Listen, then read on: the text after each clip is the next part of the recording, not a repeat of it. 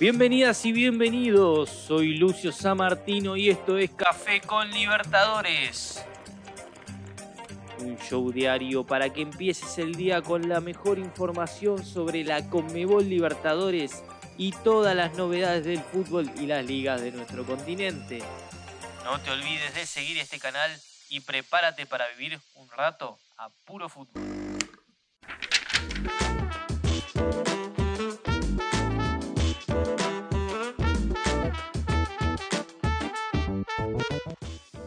Hola, hola amantes del fútbol, bienvenidos a otro emocionante episodio de Café con Libertadores. Hoy nos vamos a sumergir en los resultados de la semana de la Conmebol Libertadores correspondientes a los partidos de ida de la fase 2, partidos previos para llegar a la fase de grupos de este año. Espero que tengan su taza de café lista porque la acción en la cancha ha estado más caliente que nunca. Comencemos con el enfrentamiento entre portuguesa y palestino, que vaya partido. El chileno palestino venció este martes por 2 a 1 a portuguesa en Venezuela. El resultado se definió en el primer tiempo, en el que los 22 hombres disputaron 45 minutos intensos con 12 llegadas al área. Contando desde 2020, Palestino es el cuarto equipo chileno que logra ganar un partido como visitante en la Conmebol Libertadores. Previamente lo habían conseguido Universidad Católica en 2021, Colo Colo en 2022 y Magallanes en 2023. Sigamos con el partido y show de goles entre Always Ready de Bolivia y Sporting Cristal de Perú, el cual finalizó 6 a 1 por parte del equipo boliviano. Escuchemos a Dorni Romero, uno de los protagonistas y goleadores de la noche con dos tantos. Soñado debut acá en el Alto con una victoria y goleada. Sí, sí, como usted dice, gracias a Dios un resultado más que soñado y en verdad lo, anhelaba no esto, empezar con pie derecho y gracias a Dios se pudo.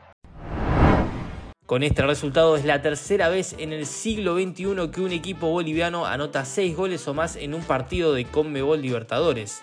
Previamente lo habían logrado Jorge Wilstermann en 2017 y Real Potosí en 2002, ambos ante Peñarol. Pasemos ahora al último duelo del martes entre Águilas Doradas de Colombia y Red Bull Bragantino de Brasil, donde ambos equipos no se sacaron diferencias en el encuentro de ida. De esta forma es la segunda vez que Red Bull Bragantino no recibe goles en un partido de Conmebol Libertadores. La última vez que ocurrió fue en su encuentro debut en la competición, 2 a 0 contra Nacional de Uruguay en abril de 2022. Nos vamos directamente al miércoles, donde en primer lugar Nacional de Uruguay, tres veces campeón del torneo, se enfrentó a Puerto Cabello en Venezuela, llevándose la victoria por 2 a 0 con goles de Cristian Evere, que se convirtió en el décimo jugador africano en marcar un gol en la Conmebol Libertadores y el segundo en hacerlo en un club uruguayo. El único antecedente también es de Nacional, el camerunés Agua Benoit convirtió dos tantos en la edición 2003 ante Racing Club y Santos. En el otro encuentro de la jornada tuvimos duelos nacionales, porque Club Nacional de Paraguay venció por 1 a 0 a Atlético Nacional de Medellín con gol de Diego Duarte.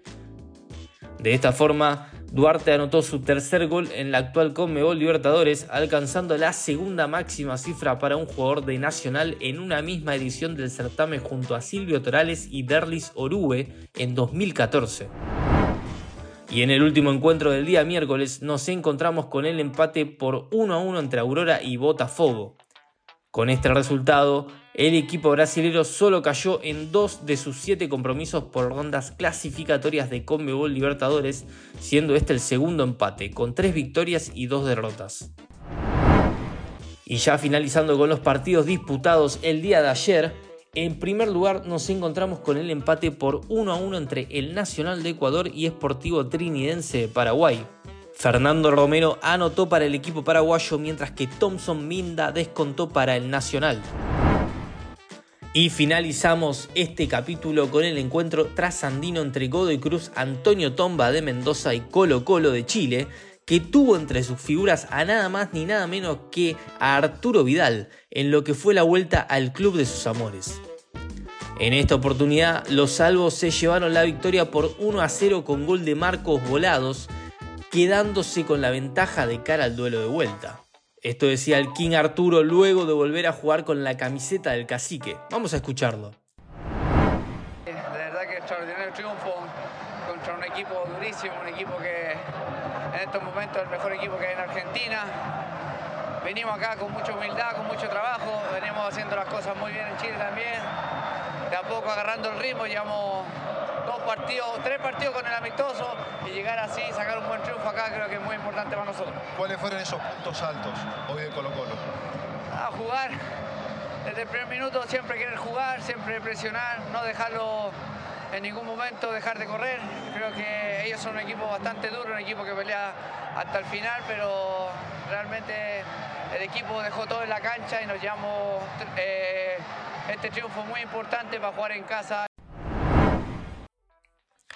Y el bonus track de este capítulo es nada más y nada menos que la victoria por 1 a 0 de Liga de Quito sobre Fluminense en el encuentro de ida disputado en Quito por la Conmebol Recopa de cara a lo que será la vuelta la semana que viene en Río de Janeiro.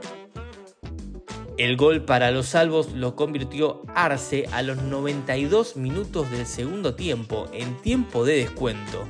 Y para ustedes, ¿quién se va a quedar con la Recopa este año? Espero que hayan disfrutado tanto como yo repasando estos emocionantes partidos. Nos vemos la próxima semana para más fútbol, más café y por supuesto más Libertadores.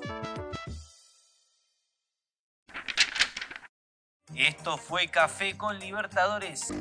Los invitamos a mantenerse pendientes de nuestro podcast oficial y a seguir al canal para no perderse de los episodios con el mejor contenido exclusivo y original. Lucio Samartino los saluda. Chao.